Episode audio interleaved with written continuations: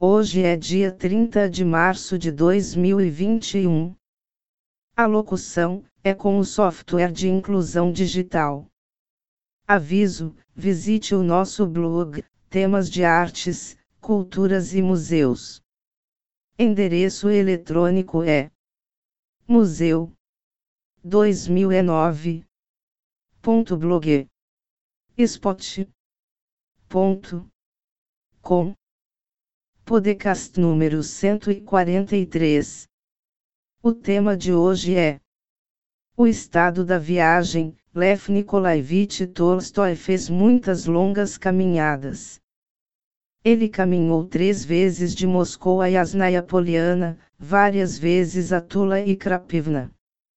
Ele foi a pé para Optinapustin em 1881.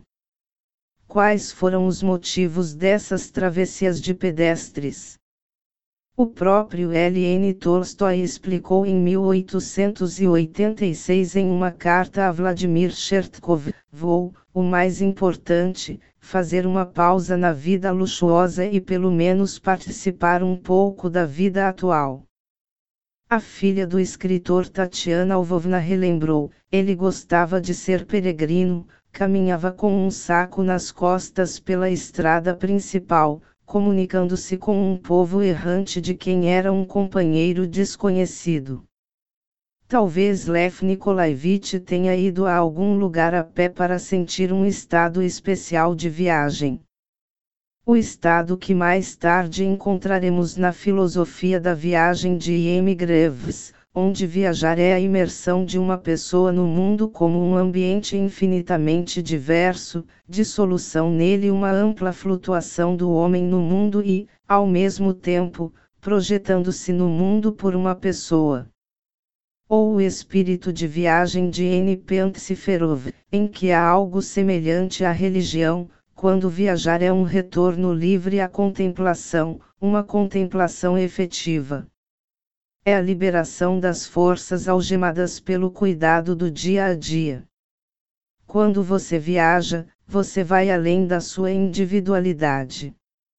Viajar é uma das formas de lutar pelo infinito.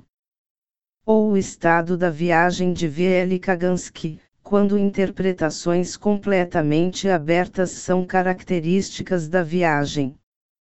Um viajante se move simultaneamente no espaço da paisagem, no espaço do conhecimento objetivado e no espaço de sua personalidade, ele muda.